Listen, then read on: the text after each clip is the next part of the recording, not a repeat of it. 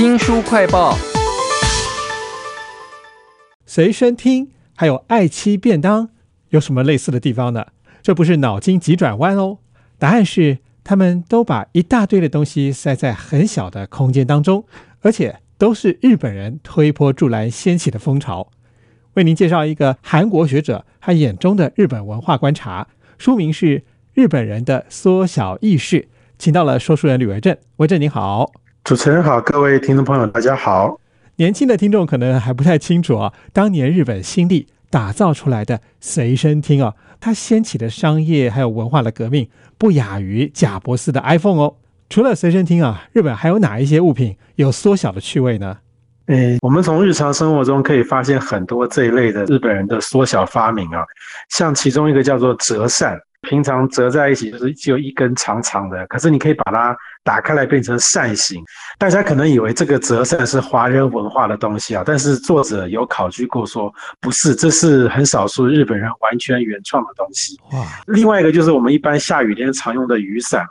那虽然说这个雨伞自动伸缩是德国人发明的，可是呢，日本人却有办法把它变成三折的，就是原本从一根长长的，哎，变成可以折三折，然后呢，很方便携带啊。然后另外还有一个是这个时候非常日本的东西，叫做纸拉门。我们常常看一些日本的戏剧，都知道他们那个合适的门都是这样从侧面这样。砰一声，整个拉开，然后也可以这样合起来，就不用像我们一般的门啊，是往内推或往外拉这样子，很省空间。那像这些呢，都算是日本人的一些非常精巧的发明，都有一种缩小了、变精致啦，或者变窄了、更方便这样的一些感觉啊。原来折叠伞也是日本人搞出来的，真的蛮有趣的。难怪这个作者要写日本人的缩小意识啊！而且这个作者是因为是个学者嘛，文化观察当然不能只观察表面而已，他有很多延伸的解读。例如他说到的日本的爱妻便当，就是把很多东西。填塞这个动作哈，填塞在小空间里头。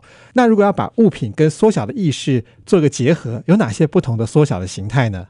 像我们刚刚提到这个折扇呢，就具有一个折叠，然后用手握住它跟拉近，这个都是有一种缩小的感觉啊。握住的意思就是握在手里啊。作者有观察到说，他觉得日本人往往有一种啊，东西要握在手里啊，比较能够清楚物品的性质啊，怎么使用。也会有种安全感，所以说折扇他们就会希望说，哎，可以把它缩小，就握在手里。那第三个拉近的意思是什么呢？这个折扇上面会有一些什么山水画，那这些自然风景呢，它是一个在远方的一个风景。可是呢，我们把它画在这个折扇的这个扇面上之后啊，又把它握在手上，就会有种说，哎，我把这个自然风景啊，往我自己身体的方向拉，变成在我身边了，也就是从。很远的距离变成很近的距离，这种感觉。那另外呢，像这个日本的这个文字啊，片假名啊，也是具有这种缩小的意思。怎么说呢？就是其实片假名啊，它是从原本的华文的单字啊，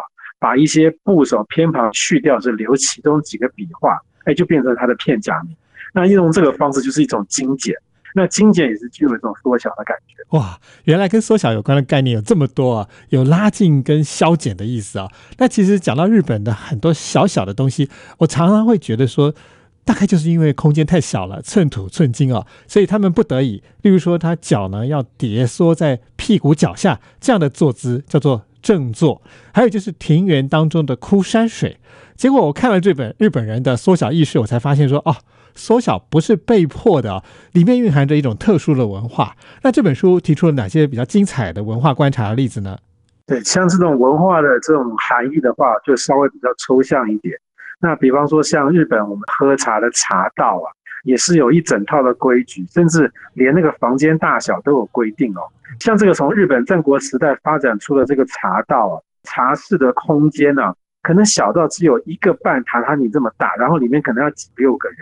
那不只是这种空间狭小，连进入这样的一个小房间的那个入口啊，也是非常的小。它有多小呢？书里是这么形容的：他说你要跪在地上，然后呢要整个弯腰，好像整个有点趴在地上这种感觉，要 而且呢要用这种膝盖这样磨蹭磨蹭的方式啊，往房间里面前进，要小到这个程度才能走得进去啊。那为什么这么做呢？这个作者觉得说，这是因为啊，这些发展茶道的这些茶人啊。不管你是什么呃天皇啦，或者是诸侯啦，你要进入茶室喝茶的话，都要谦卑。哇，维正刚刚讲的这个日本人的缩小意识啊，在空间的角度来看，其实呢，就人跟人之间的距离也应该缩小了。在这本书里头，我看到一个很有趣的讲法，就是一期一会，说是因为。人之间的缘分哦，可能过了这次以后再也不会有了，当然就要好好的珍惜哦。另外还有一个我自己的体验是，我到日本玩的时候，总觉得说，哦，有各种地图啦、旅游指示啦，买东西的时候，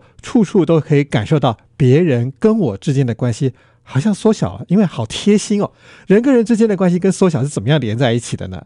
其实这个按照作者的说法啊，也跟我们刚刚讲到这个茶道有关系啊。因为我们刚刚说一个茶室可能只有一个半榻榻米那么大，然后可能要塞五六个人，所以想当然尔啊，彼此之间那个身体距离就靠很近，你可能手背碰手背这么近啊。在日本的文化里面，其实他们人与人之间的互动啊，距离是比我们一般想象还要近的。那相对来讲呢，大家的人跟人之间的互动也会比较密切一点。比方说，一家商店里面，主人跟客人之间的互动是密切的。还有像主持人刚刚提到说，这个在车站里面为什么会有那么多的注意事项等等，是因为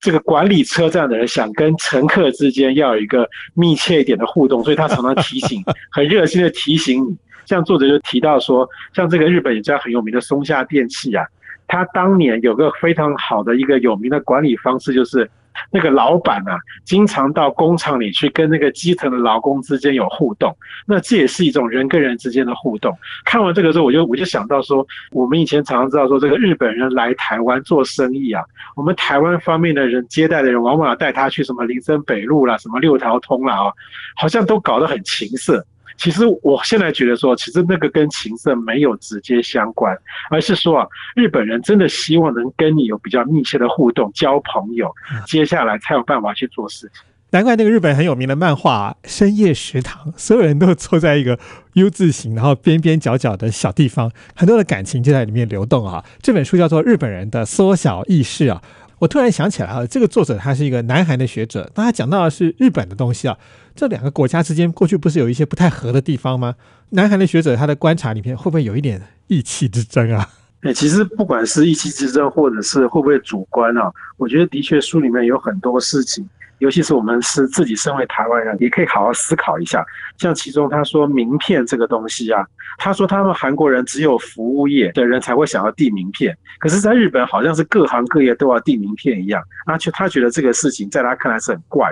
可是我觉得以我们台湾人来讲，我想我们大概是各行各业应该也都会递名片吧。或者是像我以前跟欧美人接触，好像也常常都是大家都在递名片，所以真的是只有他韩国人很奇怪，然后全世界都是一个样子吗？然后还有就是哈，像他也曾经引述一个欧美作家一段这个批评日本文化的说法，这个日本人啊会喜欢到。巴黎的罗浮宫去参观这个蒙娜丽莎的微笑，可是呢，晚上回到旅馆就开始吃起泡面来了，就是有点这种和洋混搭的味道，不伦不类。可是我觉得，就我们台湾人来讲，你看我们台湾人也是个多元文化。中午吃日式料理，晚上吃牛排，这个我实在不太了解。说为什么这个作者会有这种好像，我就只能有日本文化，我就只能有韩国文化这种 feel 哈。而然后最后呢，我还觉得说，会不会是要因为这位学者其实他年纪蛮大的，他是那个日本殖民时代啊就出生的人，所以他会不会其实心里面是有点讨厌日本？我就举个例子来讲好了，最后他有评论一些日本的那种传统的诗歌啊，当这个韩国的学生们在读到这些诗的时候，就会嘲笑说，又不是小偷，怎么会一天到晚？盯着那个墙边的花看的那么仔细呢，然后我心里就觉得说，就奇怪了，为什么要找一个没什么品味的学生等级的人去评价人家日本一个伟大诗人的作品？这个真的是让我百思不得其解。其实我觉得这个学者啊，他很多观察都非常的有意思，但是也有可能有一些他自己没有察觉到的东西啊。我觉得文化观察真是一个非常有趣的东西啊，大家可以来看看这本书《日本人的缩小意识》，看看别人想法，也想想自己也身处于亚洲，但是为什么几个？区域的人之间会有这么多的旗舰呢？今天非常谢谢说书人吕维正来为我们介绍这本书《日本人的缩小意识》。谢谢维正，谢谢大家。听众朋友，如果想要重复的收听我们的节目，或者说您只听到了一半，想要补足的话呢，我们现在在脸书、YouTube、Spotify 还有 Podcast 都有新书快报频道。欢迎您下载 APP 订阅 YouTube 频道。我是周翔，下次再会。